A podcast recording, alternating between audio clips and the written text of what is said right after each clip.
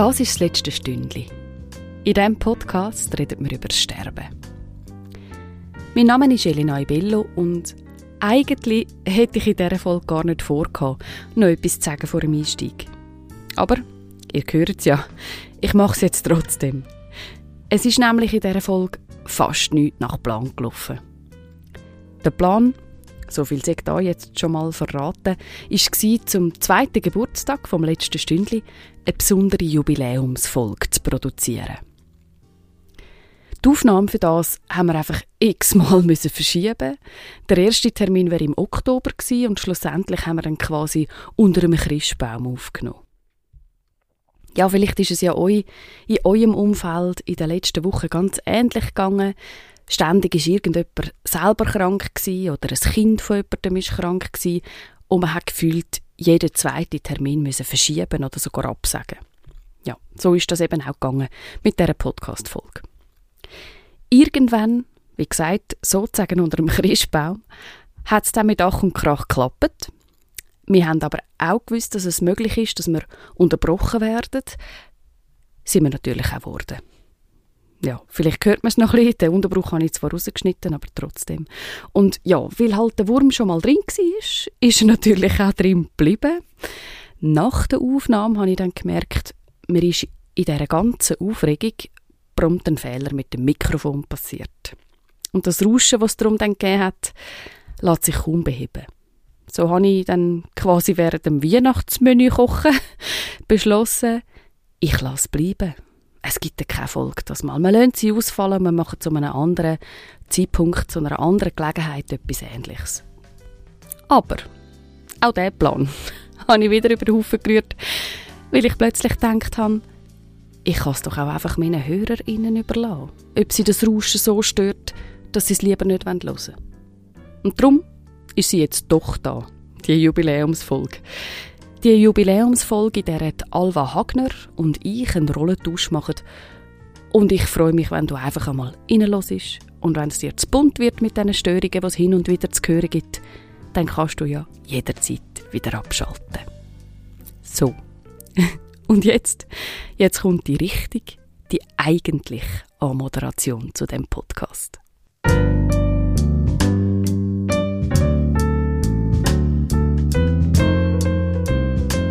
Herzlich willkommen zum Podcast «Das letzte Stündli». Die Hörerinnen und Hörer, die regelmäßig hören, sind vielleicht ein bisschen irritiert, weil normalerweise die Stimme von Elena Ibello erklingt. Aber keine Angst, Elena kommt zu Wort. Wahrscheinlich hört man sie in dieser Folge sogar ein bisschen mehr und länger als sonst. Wir machen nämlich einen Rollentausch. Sie ist heute der Gast vom letzten Stündli. Sie stellt dem die Fragen nicht, sondern stellt sich die Fragen von mir. Und mein Name ist Alva Hagner. Schön bist du da zu Gast in deinem eigenen Podcast. ja, finde ich auch. Danke. Wir treffen uns heute zu einem Gespräch. Wir treffen uns auch bei dir zu einem Gespräch, aber... Ja, wir treffen uns auch sonst bei dir, genau. Aber es wird selten aufgezeichnet. Selten bis nie. Vielleicht besser. Ja. ähm, heute feiern wir aber auch etwas. Mhm. Nämlich den Geburtstag vom letzten Stündli. Genau, ja. Vor zwei Jahren ist er auf die Welt gekommen. Vor zwei Jahren ist er auf die Welt gekommen, genau. Und es sind auch damals wir beide anwesend dabei. Genau. Ich habe cool. mega Freude, dass äh, ich die Ehre habe, mal äh, eins, den Host zu übernehmen, dass ich darf, äh, ja, die Fragen stellen und du die Antworten gibst. Aber vielleicht magst du da noch sagen, warum ich die Ehre habe oder genau. wie es dazu ja, also es freut mich, dass du die Ehre auch annimmst. Und ähm, also, ja, ich bin ein bisschen nervös, merke ich. Es ist ganz ungewohnt. Wir haben ja vor zwei Jahren eben die erste Folge herausgegeben und da bist du bei mir Gast gewesen, Alva. Und es hat verschiedene Gründe gehabt, natürlich, dass du bei mir Gast bist. Einerseits habe ich natürlich sofort an dich gedacht, als ich das Konzept für den Podcast entwickelt habe, weil du einen starken Bezug zum Thema hast und auch heute noch intensiv und offensiv äh, Umgang pflegst damit. Schön gesagt. und das andere ist natürlich, dass es für mich auch ein schöner Gedanke war, ist die erste Folge mit jemandem aufzunehmen, den ich persönlich kenne, den ich auch sehr gerne mag und wo ich mich wohlfühlen kann. Und ja, wie es halt so ist bei so Sachen. Am Anfang ist man äh, noch ein bisschen unsicherer als vielleicht später und umso nervöser. Und dann bin ich mega froh gewesen, dass du zugesagt hast und wir können die erste äh, Aufnahme machen zusammen und du hast dann da gesagt, du sagst jetzt wie ein Hebamme. Und das habe ich so schön gefunden, genau. Und als wir das erste Jahr Jubiläum gefeiert haben, haben wir ja auch schon so ein bisschen gefeiert. Hast du da so gesagt, eigentlich wäre es doch noch cool, wenn wir jetzt mal von dir etwas hören würden und du als Hebamme wärst sonst gerne auch bereit, quasi mein Host zu sein. Und das habe ich eine super coole Idee gefunden, auch weil ich ja weiß, dass du als Radiofrau da einfach am besten geeignet bist. Und das haben wir dort dann nicht gemacht, aus verschiedenen Gründen. Und ich bin mega happy, dass wir es jetzt für die zweite Geburt so machen können. Das Danke. Freut, das freut mich auch mega. Und jetzt sitzen wir da mit Geburtstagstee und, genau. und reden miteinander über Sterben, über Tod, das Leben und alles dazwischen, davor und danach. Ja, wenn wir mal schauen, wir schaffen, alles abzuhäkeln. Ja. Genau. Aber ja, wenn es den Podcast noch sehr lange gibt, dann können wir ja immer wieder, äh, wieder Geburtstag feiern und Folgefragen ähm, klären. Gute Idee, ja. ja, ähm, vielleicht ja gerade mal, bevor wir in die Zukunft schauen, in die, äh, die Vergangenheit, warum es denn dir ein Anliegen ist und war, den Podcast zu machen. Das ist ein bisschen, ähm, über die Jahre so ein bisschen gewachsen. Also ich habe mich schon ähm, vorher intensiv mit Sterben und Tod, auseinandergesetzt und auch mit dem Reden darüber und mit dem Schreiben darüber.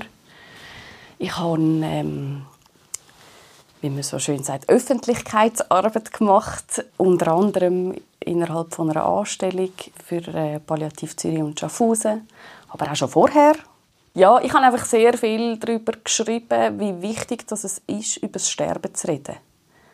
Das habe ich wirklich über viele, viele Jahre intensiv gemacht, unter anderem auch mit Buchpublikationen.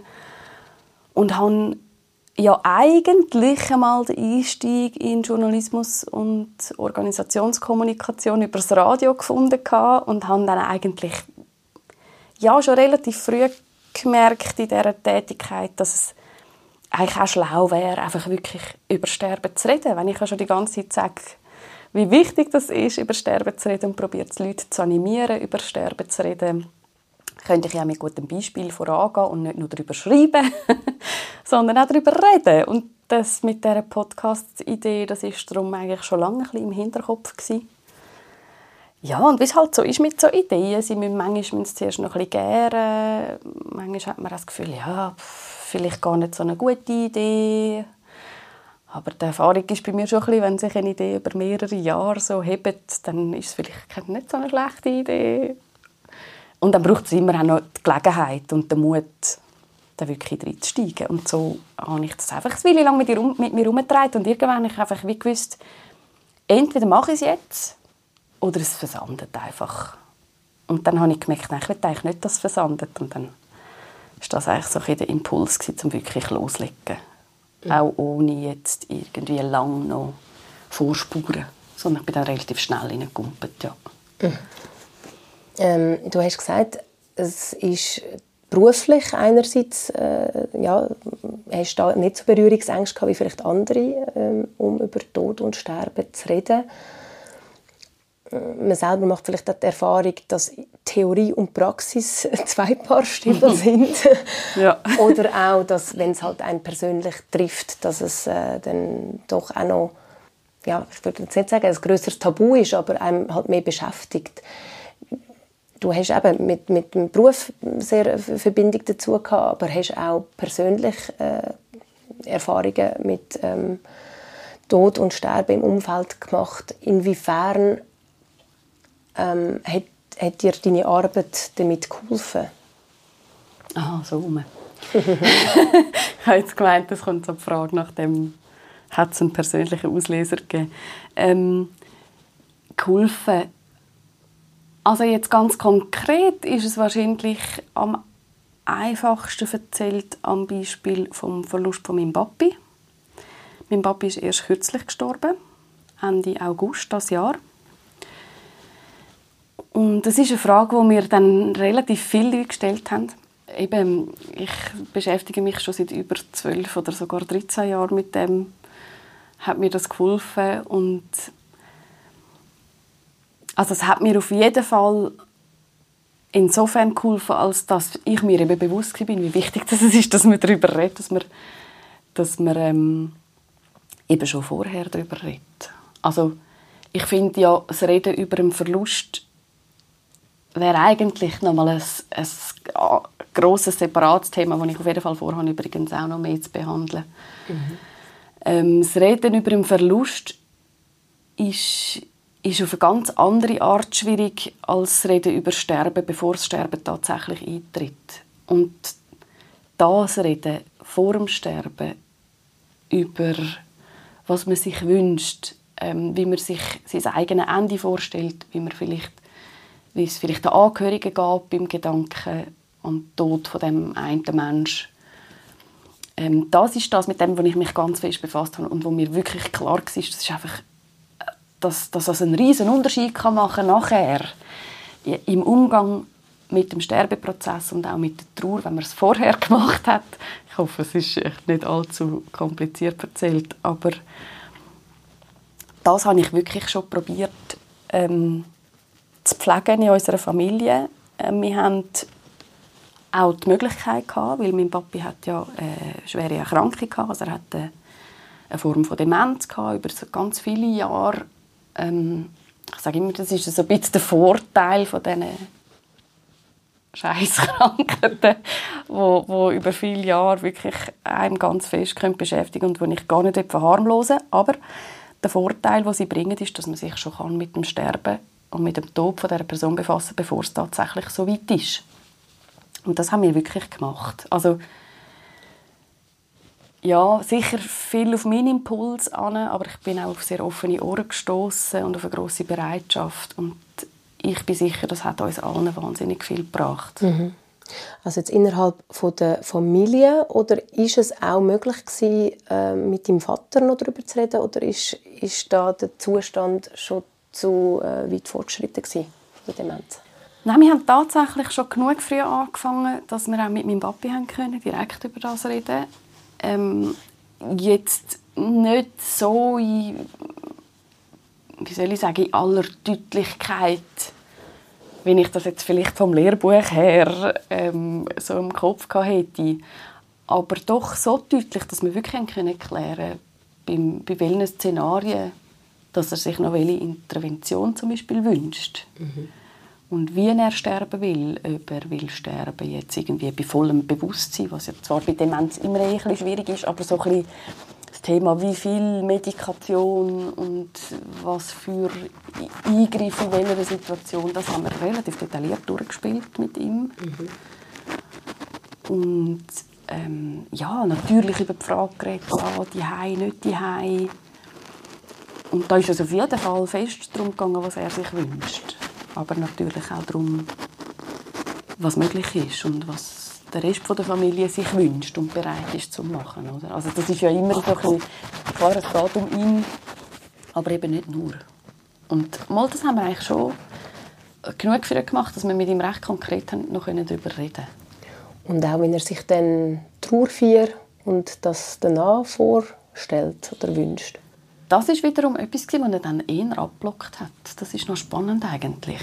Ähm, de, ja, also wir haben auf jeden Fall gewusst, dass er wird wollen, ähm, grundsätzlich eine Beerdigung haben und auch ein Grab. Aber mehr irgendwann, ich glaube irgendwann, wo es dann doch schon relativ schlecht gegangen ist, haben wir ihn ein bisschen dazu gedrängt, dass er sagt, ob Erdbestattung oder Feuerbestattung. Weil wir einfach nicht sicher waren, ob er kremiert werden Und das hat er dann gesagt, nein, verbrennen nicht. Ja. Aber er hat ein bisschen Druck gebraucht. Und also ich plädiere jetzt da nicht einfach ähm, allgemein für Druck, aber in dieser Situation in gewissen Situationen finde ich auch als Angehörige dürfen wir ein bisschen darauf bestehen, dass wir gewisse Informationen einfach gerne hätte. Es macht es ja dann einfach einfacher, sage ich jetzt mal in Anführungsstrich, mit dem Umgang, wenn du einfach quasi wie dir nicht auch noch musst in der Trauer und allem, was dazugehört, noch überlegen, was hat recht Welle und, und dann eigentlich ja, vielleicht in Diskussionen mit der Familie, weil, weil dann merkst du ja, man schaut eigentlich dann, was würde ich wählen, weil man weiß halt nicht. Mhm. Ja, genau. Oder man probiert abzuleiten aus dem Verhalten und aus dem Charakter von dem Menschen, wie er das ganze Leben gelebt hat. Das finde ich eigentlich auch noch so oft dann noch einen guten, einen guten Ansatz, aber es ist wenn, gleich ein bisschen ein Wehrweisen. Genau, weil eben das, äh, da geht man davon aus, dass dann alle auf die gleiche Konklusion kommen, wenn jetzt halt irgendwie, ja, ja, also es kann also dann auch Familienstreit geben. Das also, ja. oder? Wir mussten zuerst mal herausfinden, ja, können wir jetzt alle, finden wir es jetzt alle gut, wenn wir nicht in die Kirche gehen, zum Beispiel. Das war nicht klar von meinem Papi aus. Das haben wir wirklich nicht erfahren obwohl wir uns Mühe gegeben haben, da etwas herauszufinden. Und das ist auch sein gut, also, ist auch sein guter Recht zu sagen, schaut dann einfach, oder? Aber das ist ja dann auch schön, dann hat man die Informationen abgeholt, wo, wo der Papi in dem Moment hat wollen geben, können geben und hat dann wie aber auch ja, es okay ist, dann so zu machen, wie es dann für die Hinterbliebenen auch stimmig ist. Genau. Wie oft gibt es denn Situationen im Alltag, wo, wo du jetzt äh, ja, findest, da denke ich jetzt an Papi oder da ja, ist, mir, ist, ja, ist er sehr präsent? Gibt es das?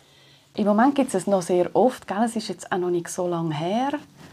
Ähm, ich habe jetzt gerade heute am Mittag beim Kochen habe ich an ihn gedacht. Vielleicht einfach, weil ich etwas gekocht habe und ich weiß, dass er es gerne hat.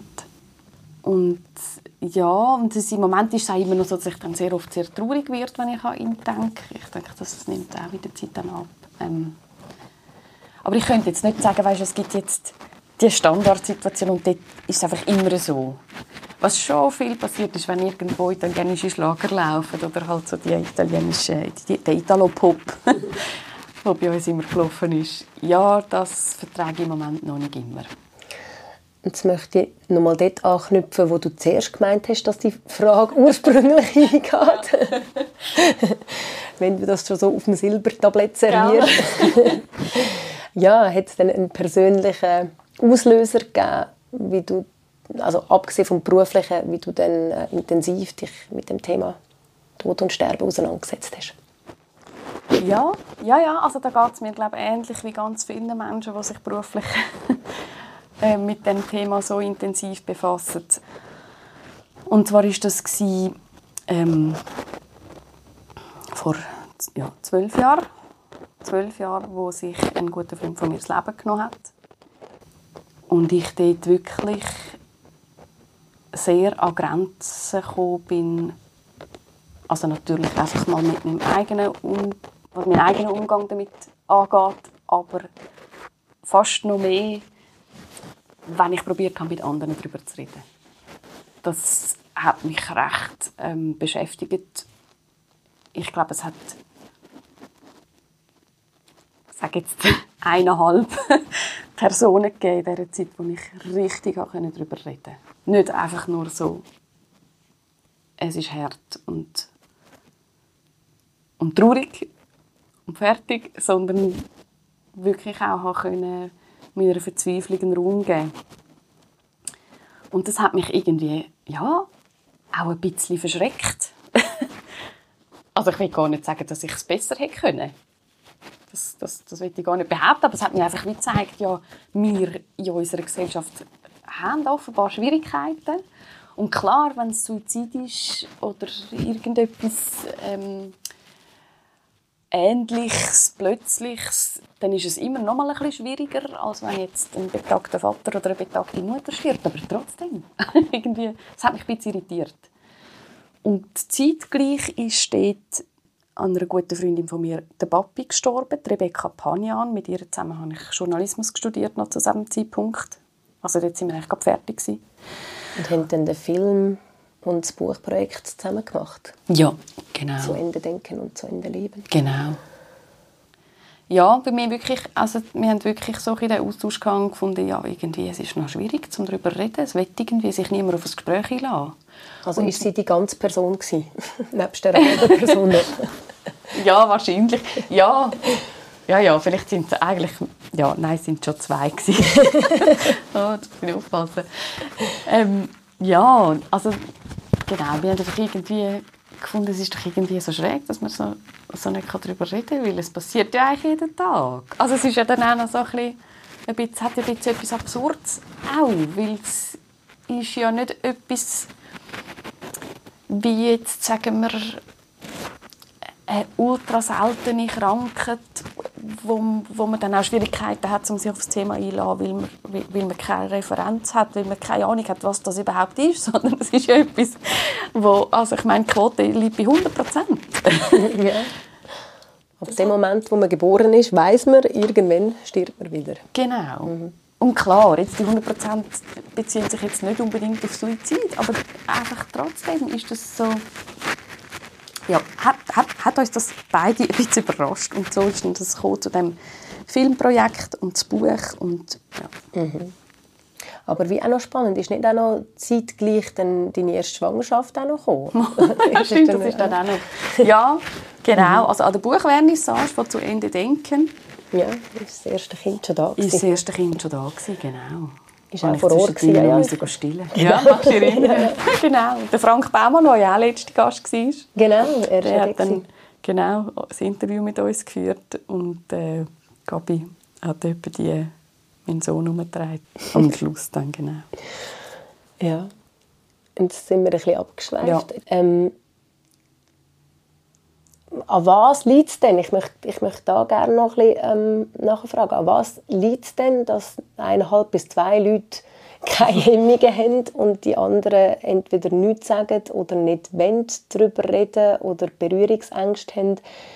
Glaubst du, dass das wirklich vor allem jetzt mit dem Suizid zu tun hat? Oder, oder ja, wenn es etwas, sage ich jetzt mal, keines natürlichen Todes quasi Todesursache ist, dass dann wie auch noch so ein Stückchen Sensationsgeilheit von den Leuten dann auch noch ist, wo dann vielleicht zuerst mal wissen wollen oder fragen, ah, was ist denn überhaupt mhm. passiert? Mhm. Und man eigentlich in dem Moment einfach irgendwie müsste äh, Trost oder in den Arm genommen werden und, und, und, und, und einfach zuerst mal um, um, um einem selber geht, wie man in dieser Situation versucht mhm. zu schwimmen. Sich über Wasser zu halten und nicht irgendwie, warum eigentlich das Boot gesunken ist. Also. Genau. Ja, also ich finde, es sind jetzt zwei verschiedene Aspekte. Oder? Das eine, ähm, warum dass es so ist, dass so wenig Leute sich haben mögen, zumindest in meiner Situation damals auf das Gespräch einlassen. Aber ja auch bei der Rebecca, wo es ja nicht ein Suizid war. Mhm.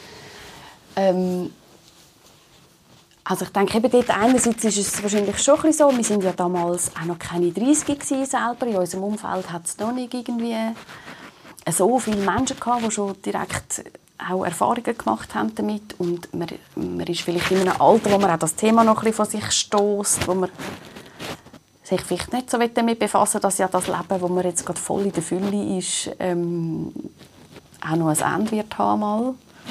Also ob das vielleicht wirklich zu erklären ist, ein bisschen mit der grundsätzlichen Ablehnung von dieser, von dieser Tatsache, dass wir einfach nicht, immer, nicht, nicht für immer da sind. Mhm.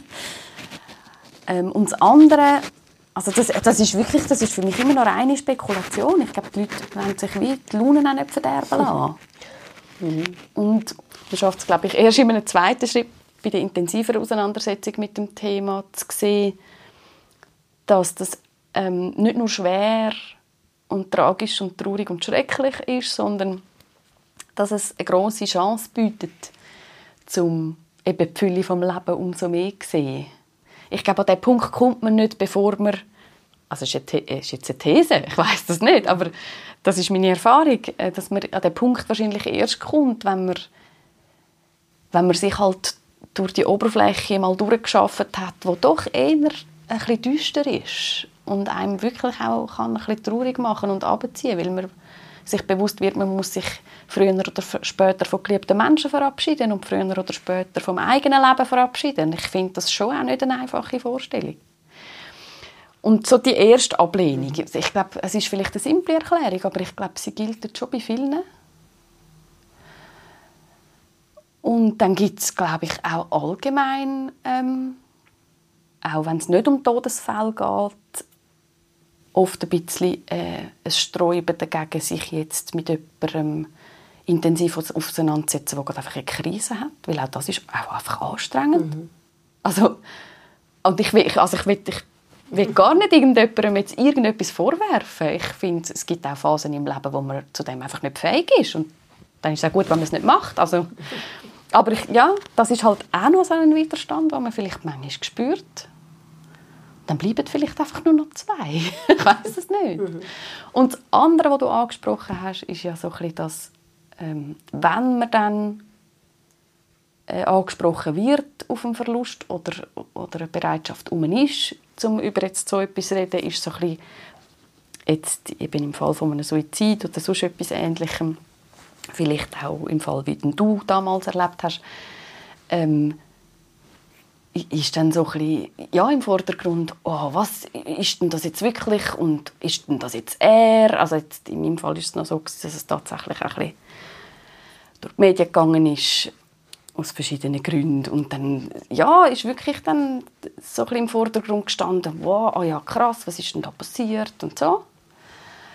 Und wenn dann so die erste Neugier gestillt war, wobei ich ja sehr viel auch nicht können sagen mhm. dann ist dann eigentlich ja, das Thema erledigt gewesen. Dann hat man sich noch ein bisschen empört und vielleicht noch ein bisschen den Schock ein bisschen ausgelebt und, und, und das war es dann. Aber dass dann da jetzt vor einem jemand steht, der einen relativ komplexen Verlust gerade erlebt, ähm, ja, sind die wenigsten bis zu dem Punkt gekommen, habe ich schon so erlebt. Mhm. Und das finde ich aber nochmal irgendwie etwas anderes. Mhm. Es, wie dort ist ja dann Berührungsangst nicht so groß. Offensichtlich. Um sich, um sich äh, empören oder Neugier ja. stillen, so quasi. Also, ja. ja. Also, ja, ja, bin ja. jetzt auch ein bisschen am Verweisen. Mhm. Ähm, aber es ist ja wirklich in dem Buch, das Rebecca und ich herausgegeben haben, zu Ende denken, hat ja auch zum Teil einen Text gehabt von Leuten, die geschrieben haben, dass es ja eigentlich noch verrückt ist, dass wir uns so ungern damit befassen und dass es zumindest damals noch so wenig Publikationen und, und, und Produkte gibt darüber, weil eigentlich, wir schauen ja ständig Krimis. Wir lesen Krimis, wir schauen Krimis, haben jeden Abend irgendwie schauen wir, wie einer eine Leiche auf dem Tisch untersucht, irgendeinen Pathologen. oder, oder so Zeug. Also, und auch in den Nachrichten, dort hat es dann nochmal eine andere tragische Note, oder? dann ist es nicht mehr Fiktion, aber... Ich wollte es gerade sagen, ich glaube, wenn du einen Krimi liest oder schaust, dann kannst du dich immer irgendwie trösten oder verstecken, dass du sagen, ah, das ist ja nur eine Geschichte, das hat jemand mhm. erfunden, das ist mhm. nicht wahr. Ja, aber das gleiche, das gleiche Interesse löst ja offensichtlich einen echten Fall aus. Oder, mhm. Also das, was wir jetzt gerade vorher gesagt haben, dass dann offensichtlich so ein bisschen Berührungsangst nicht so riesig ist, um da nachzufragen. Stimmt, ja. Vielleicht, ist, ja. vielleicht hat man einfach seit Kinderschuhen eher gelernt, herauszufinden, wer der Mörder oder was Todesursache ist, als wir dass sind wir alle, irgendwie wir haben alle Krimi-Minds. Ja, genau. Wir sind, aha. Und gar nicht so auf die Empathie geschult, so irgendwie, wie es mir gegenübergehen. Wer ja, weiß. vielleicht. Was, was ich kürzlich gelesen habe, was nur am Rande damit zu tun hat, aber was ich noch spannend gefunden habe, es ist, ähm, es ist mehr um Kindererziehung gegangen. Dass wenn, wenn ein Kind zum Beispiel umgeht und brüllt, dass sehr oft äh, Eltern Tendenz haben, zu sagen, ah, ist doch nicht so schlimm und ah, schau, lenken ab und schau, wenn irgendetwas Gutes tun, weil sie wie nicht ertragen, dass dem Kind schlecht geht. Und ich glaube, oder das ist jetzt meine These, ähm, dass das vielleicht übertragbar ist, dass man einfach, man will eigentlich, dass es dem Gegenüber gut geht, mhm. weil meistens hat man die Person ja gern oder, oder zumindest will man nichts Böses, wenn man sich nicht so mhm. gut kennt. Und dann will man irgendwie, dass der gut geht und hat vielleicht dann das Gefühl, wenn man nicht darüber redet, dann erinnert man ja. sie nicht daran. Ja. Aber dass mhm. die Person eigentlich permanent mhm. an nichts anderes denkt, das mhm. wird wie ausklammert. Mhm. Und dass man einfach wie äh, versucht, mit, mit ein bisschen, ähm, äh, ja, mit irgendwelchen, ja, genau, mit, mit irgendwelchen Mitteln, die einem zur Verfügung ja. steht, dass die sogenannten negativen ja. Gefühle auszuklammern mhm. und zu ignorieren, in der mhm. Hoffnung, sie sind dann nicht mehr ja. da. So quasi, wenn es dir schlecht geht, dass ich nicht noch komme und sage, ich sehe, dir geht es schlecht und es damit noch könnte verstärken, mhm. sozusagen. Ja. ja, vielleicht, und, und gleichzeitig, also gerade bei Kindern finde ich es persönlich, also erstens kann man ja beides machen und zweitens finde ich es wichtig, dass man es nicht einfach über, übergeht. Also das hat auch der Pedro Lenz, auch in dem Projekt, das ich mit der mhm. Rebecca gemacht habe, kommen mir all die Sachen wieder in den Sinn, hat der Pedro Lenz gesagt, ähm, er fände, dass man gerade mit der Trauer oder einfach Traurigkeit bei Kindern äh, mega komischen Umgang haben. Oder eben, wie du jetzt auch gesagt mhm. hast, oder ein Kind brüllt und du gehst an und sagst, oh, bist nicht traurig, musst nicht brüllen anstatt dass du neben hockst. Und sagst, ich bin jetzt sagst, mit dir zusammen Ja, traurig. genau, genau. Jetzt brülle ich einmal ein bisschen mit dir. Offenbar bist du traurig. Tu ein bisschen brüllen. Lass nur raus. Also. Ja, ja. Und ich meine, das kann man ja machen.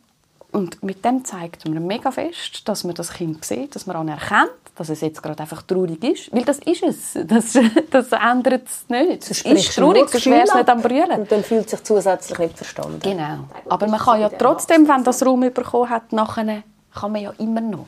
Wenn man findet, jetzt ist es Zeit zum Aufmuntern. Mhm. Ja, dann hat ja das immer noch seinen Platz. Mhm. Das muss man ja nicht, nicht machen, wenn man das Gefühl hat, das sei jetzt wichtig. Mhm. Also ich finde auch im Umgang mit trauernden Menschen, ich finde es mega wichtig, eben, dass man anerkennt und dass man anhockt und zulässt und vielleicht auch formuliert, ähm, ja, dass es einem leid tut, vielleicht auch, dass man, dass man mitfühlt, so bis zu einem gewissen Grad. Ähm, aber ich finde es auch gut, wenn man irgendwann einmal sagt, komm, hast du Lust, so mit mir zu tanzen? Also, auch das ist ja... Mhm ja, aber ich meine, das machst du dann, das machst du dann in, der Folge. Da kommst ja. ja nicht so bei mir, Nein. komm, wir gehen Party machen. Am Boden zerstört. Ja, wir machen ein bisschen Party. Nein, klar. Es, ja.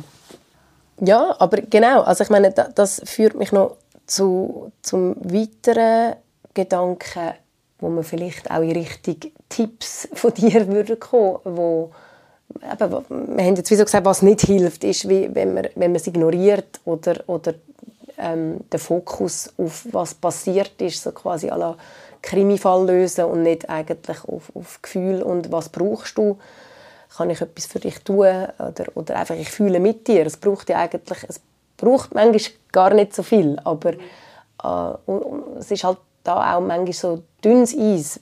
Also, mhm. wir, wir, kennen beide Seiten. Also wenn, wenn, wenn, du auf der trauernden Seite bist, dann findest du dann auch teilweise weisst, sie meinen es lieb, aber es ist dann irgendwie wirklich eigentlich äh, Salz in die Wunde gestreut oder hilft nicht, im Gegenteil. Und äh, andere Sachen, wo man wie findet, hey, ähm, die Person fühlt sich so hilflos, aber irgendwie eine ganz kleine Geste oder etwas ist dann gerade so balsam für die Seele. Mhm. Und ähm, ja, Vielleicht magst du da noch irgendwie sagen, was, was oder vielleicht bringt das ja dann auch denen, die zulassen, etwas, wo, wo man kann sagen hey, ähm, das würden wir nicht empfehlen und das ähm, hat uns gut getan. Vielleicht ja. hilft es anderen Trauernden oder anderen, mhm. die quasi jemandem, der trauert, wollen, zur Seite stehen. Ja, ja also ich mm, bin jetzt ein bisschen hin und her gerissen, um jetzt da es gibt halt nicht so das Patentrezept. Es gibt nicht so das Patentrezept, aber ich, ich glaube, das Wichtigste hast du schon gesagt, oder? Das, das Ignorieren, das finde ich schon recht problematisch. Also ich, was ich gut finde, gerade wenn man eine enge Beziehung hat, ist, ist mega wichtig, einfach sich melden. Einfach sich melden, auch wenn man nicht sicher ist, ob, ob die trauernde Person Lust hat und Energie hat, zum zum ans Telefon gehen, einfach mal anrufen. Das finde ich mega wichtig. Dass man lieber einmal Mail anruft als mhm. einmal weniger. Man kann ja vielleicht, wenn es einem, wenn es einem wichtig ist, auch noch sagen, hey, schau, ich will mich überhaupt nicht aufdrängen. Oder auch, ich weiß gar nicht, was ich soll sagen Genau. Aber ich ja, mich melden. das habe ich noch jemandem gesagt. Ich weiß gerade wirklich nicht, was ich soll sagen Und was ich eben auch noch, was ich auch gerne noch möchte sagen, ist, jetzt, wo mein Papi gestorben ist, habe ich, habe ich halt auch Kärtchen bekommen. Mhm. Hey, also unsere ganze Familie natürlich, aber zum Teil auch so wirklich persönlich. Ähm, hey, und ich habe das völlig unterschätzt. Das habe ich jetzt so zum ersten Mal erlebt, mhm. dass ich wie eine Traueradresse bin. Ja. ähm, und das habe ich bis jetzt wirklich nicht gecheckt. Also ich habe auch Kärtchen geschickt, wenn jemand jemanden verloren hat. Aber ich habe immer das Gefühl gehabt, ich würde eigentlich gerne noch mehr machen und weiß nicht recht was. Das ist ja wichtig für nichts, so also für nichts. Ja, ja, so ein das macht man einfach. Ja, genau, ja. Das, macht, das macht man einfach und, und so. Auch wenn ich mir natürlich schon etwas Persönliches überlegt habe zu schreiben. Aber jetzt als Trauernde als Zugehörige von dieser Trauerfamilie und Empfängerin von diesen Kärtchen, hey, das habe ich den Wahnsinn gefunden. Mhm. Das habe ich echt nicht so erwartet. Das hat mir unglaublich viel Trost geschenkt. Also wirklich jedes Einzelne sind Balsam, das war Balsam. Also ich finde wirklich unterschätzt einfach die Kraft von diesen paar geschriebenen Zielen nicht. Das ist so schön. Mhm. Ja, mhm. ja finde find ich auch. Also durchaus wenn sich jemand Zeit nimmt, wirklich handgeschrieben ein paar Ziele. Es muss kein Roman sein, aber einfach wirklich in Gedanken ähm, ja, da zu sein und, und ähm, sich Zeit zu nehmen, um mhm. das mitzuteilen, mhm. habe ich auch immer, also mhm. habe, ich, habe ich auch schön und wertvoll mhm. gefunden und wohltuend. Und es ist nie zu spät das ist auch so etwas, was ich jetzt gelernt habe. Ich komme zum Teil jetzt noch Nachrichten über, dann vielleicht nicht mehr, nicht mehr per Post, sondern eher per E-Mail, aber ich komme zum Teil jetzt noch Nachrichten über von Leuten, die sagen, hey, ich habe mich nie gemolden in der Zwischenzeit, aber ich habe so viel an euch gedacht. Mhm. Und XY und Z und auch das, das finde ich irgendwie, ja, es ist nicht spät. Äh, man hat es immer noch gesagt. Ich wollte noch etwas sagen. Und zwar wegen, wegen Melden. Ähm, da weiß ich nicht, wie es dir gegangen ist. Ich habe ich habe immer verstanden, es ist eine gute Absicht dahinter und ich weiß, dass bevor ich den Verlust erlebt habe, habe ich das auch so gemacht, dass ich wirklich dann geschrieben habe, kannst dich jederzeit melden, ich bin für dich da. Und dann wirklich teilweise das Nattel neben mir gehabt, in der Nacht auch. Mhm. Wirklich, ich bin da gewesen, aber ich habe unterschätzt, dass es der trauernden Person überhaupt ja, gar nicht möglich ist, um sich dann zu melden, sondern dass es einfach, ja, also darum eigentlich umgekehrt formuliert, dass es einfach wichtig ist, ähm, halt da zu sein und dann halt irgendwie immer wieder mal selber anzuleiten. Mhm. Weil die Wahrscheinlichkeit, dass dann irgendwann mal jemand das Telefon abnimmt, ähm, ist dann größer als mhm. das von sich aus irgendwie die Kraft da ist, mhm. um sich selber zu melden. Ja, gilt ja allgemein für schwere Krisen. Aber, aber von der anderen Seite her, ja, kenne ich das schon auch. Und ich habe auch dir schon mal gesagt, du bist ja für mich dort wie so auch ein riesengroßes Vorbild gsi, wo du in dieser Trauerphase bist und das ist ja wirklich ein verrückter Verlust gsi. Du hast einfach auch formuliert, was du jetzt brauchst. Und das also ich meine, das können aber halt einfach auch nicht alle, das darf mhm. man auch nicht vergessen. Aber das hat mir als Freundin von dir einfach wahnsinnig viel gebracht, weil ich wirklich auch so ein hilflos war. Und es, und es ist dann gut, wenn man wie ja, jemanden hat, der dann einfach sagt, jetzt brauche ich das und jetzt brauche ich das und dann weiß man, wie man helfen kann. Aber klar, das ist natürlich nicht bei allen einfach möglich. Mhm. Ja, das stimmt. Das, das hilft, wenn man, wenn man das kann. Also ich habe auch nicht gewusst, dass, das, dass ich das kann. und bin in dem Sinn froh gewesen, weil, ja. Ich, ja, weil ich das Feedback bekommen habe, dass das dann eben hilft, weil man dann konkret, auch wenn es nur ist, komm zu mir heim und mhm. kochen wir miteinander, weil ich mag allein nicht für mich kochen. Mhm. Also die Botschaft ist eigentlich, wenn jemand das vermag, dann macht das aus. Es ist nicht ähm, es ist nicht so, dass es irgendwie beim Umfeld komisch ankommt, dass man jetzt da irgendwie so einsteht für sich und sagt, was man will, sondern eigentlich ist das Umfeld froh. Mhm. Ja. Das darf man also, soll man, wenn man es kann. Ja. Da bin ich immer noch extrem dankbar, dass ich dann bei dir Silvester, also feiern, verbringen.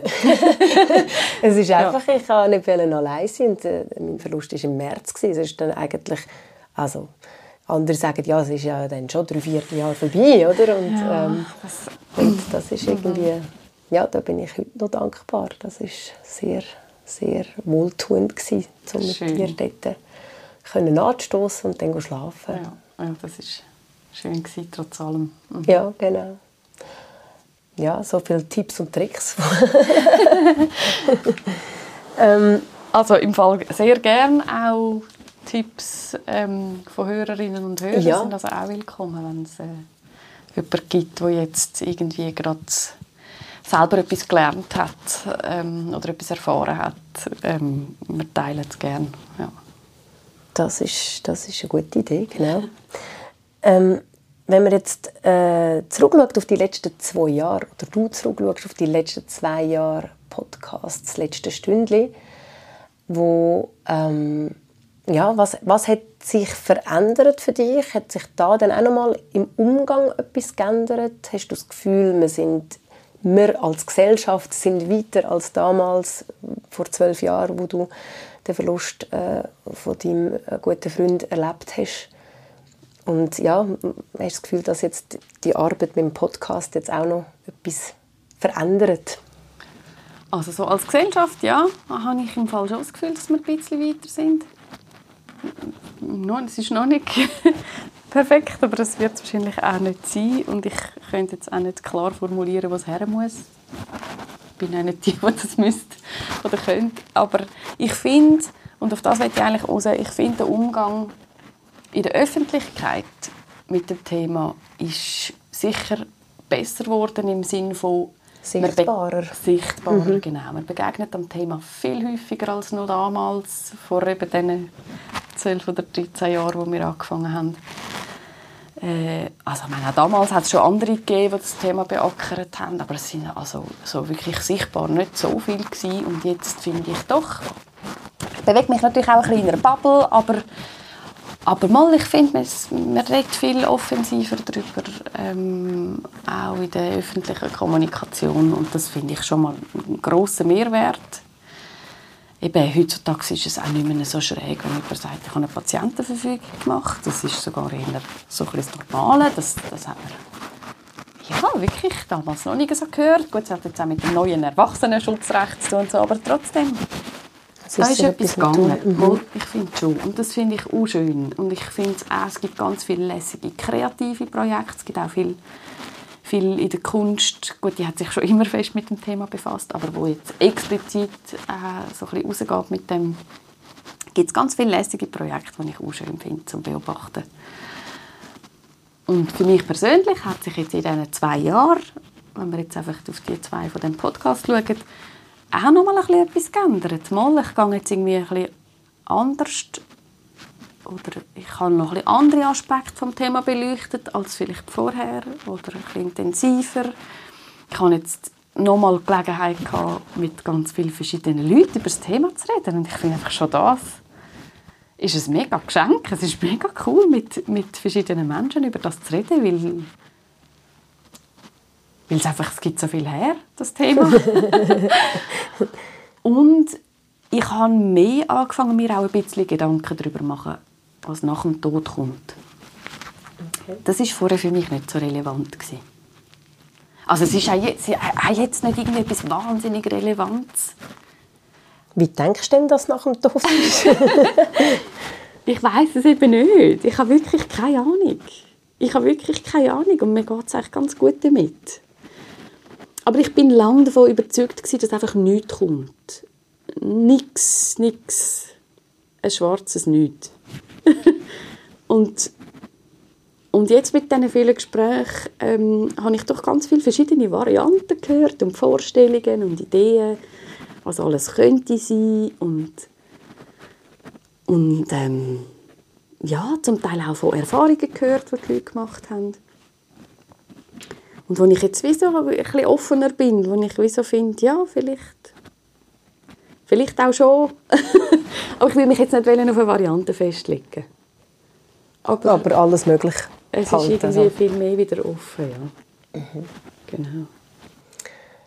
Äh, du hast gesagt, du hast eben einen ganzen Haufen Begegnungen und tolle Gespräche können führen. Wie gehst du denn daran her? Überlegst du dir, mit der Person die reden oder über das Thema die reden und suchst dir dann Personen? Mhm. Oder hat es auch schon gegeben, dass Leute auf dich zukommen, weil sie eben bewusst wollen, darüber reden mhm.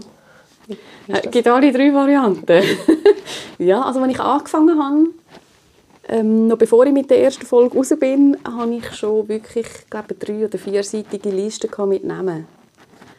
Ähm, einfach von Menschen, denen ich schon begegnet bin oder zumindest von ihnen gelesen habe, ähm, wo ich gewusst habe, die haben etwas zu sagen zum Thema und es würde mich mega interessieren, was sie genau erzählen. Ähm, und die Liste ist eher länger geworden als kürzer, obwohl jetzt schon irgendwie, glaube 20 Folgen draußen sind.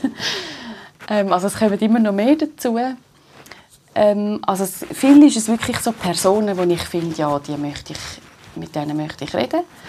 Und es kommt aber auch fast je länger je mehr jetzt vor, weil ich ein bisschen zurückschaue, was haben wir denn schon gehabt und was könnte man noch oder müssen wir vielleicht sogar noch. Dass ich mir mehr jetzt anfange, Themen überlegen und dann kommen mir aber auch pro Thema immer mehrere Leute in den Sinn. so. Oder auch, ja, es haben sich auch schon Leute gemeldet. Ja die etwas zu sagen haben dazu und, und äh, gerne mitmachen würden. Ja, auch das hat es schon gegeben. Ich habe nicht immer alle dann auch eingeladen. Aber also, auch das dürfen wir, ja, genau.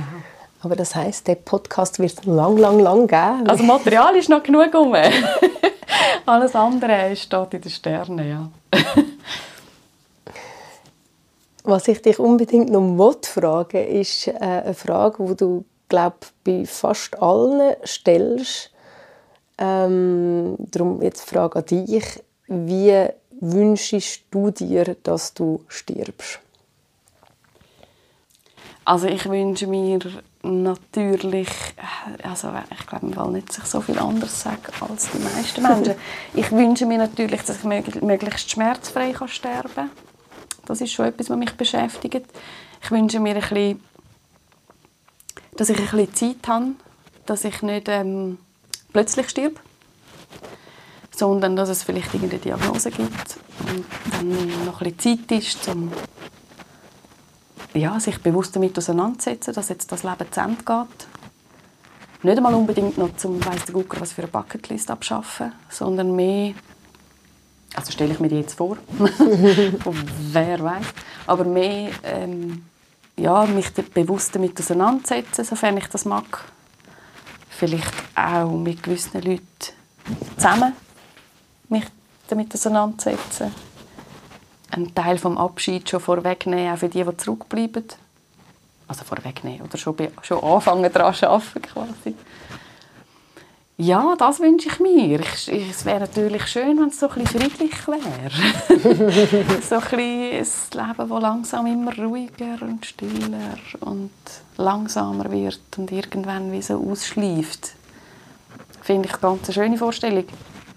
Aber mir ist auch bewusst, ja, dass es auch ganz anders kann rauskommen kann. Ja. Wo ist mir eigentlich ein bisschen gleich? Ich habe ähm, auch da irgendwie äh, gerade äh, einen Spruch, äh, wo mir jetzt hinkommt, dass es ähm, irrelevant ist, ob es ein Leben nach dem Tod gibt.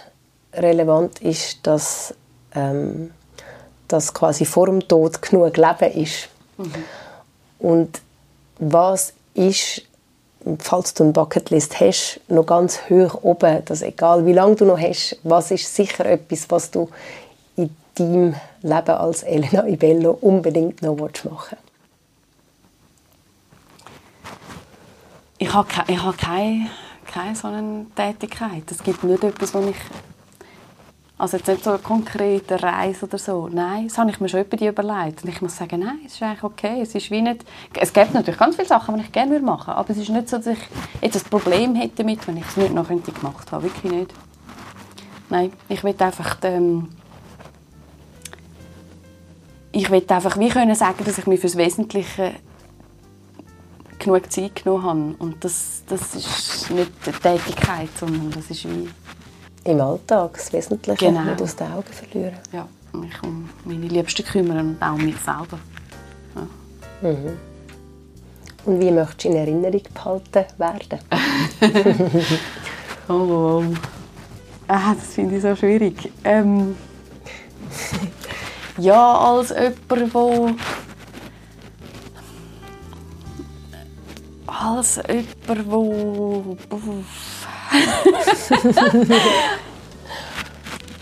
wo gern Beziehungen gelebt hat, wo wo offen war für ähm, Austausch, wo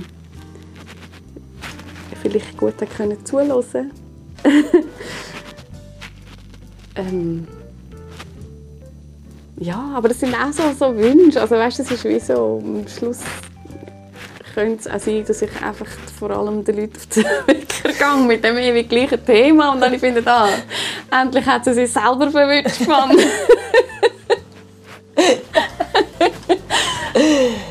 ja. Nein, das schätze ich sehr an dir. Du kannst gut zulassen, du bist sehr präsent. Und du kannst auch gut reden.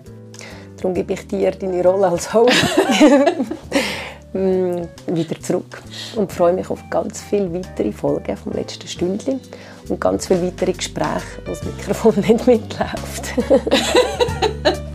hey, danke vielmals, Alva. Super, merci vielmals. Danke dir.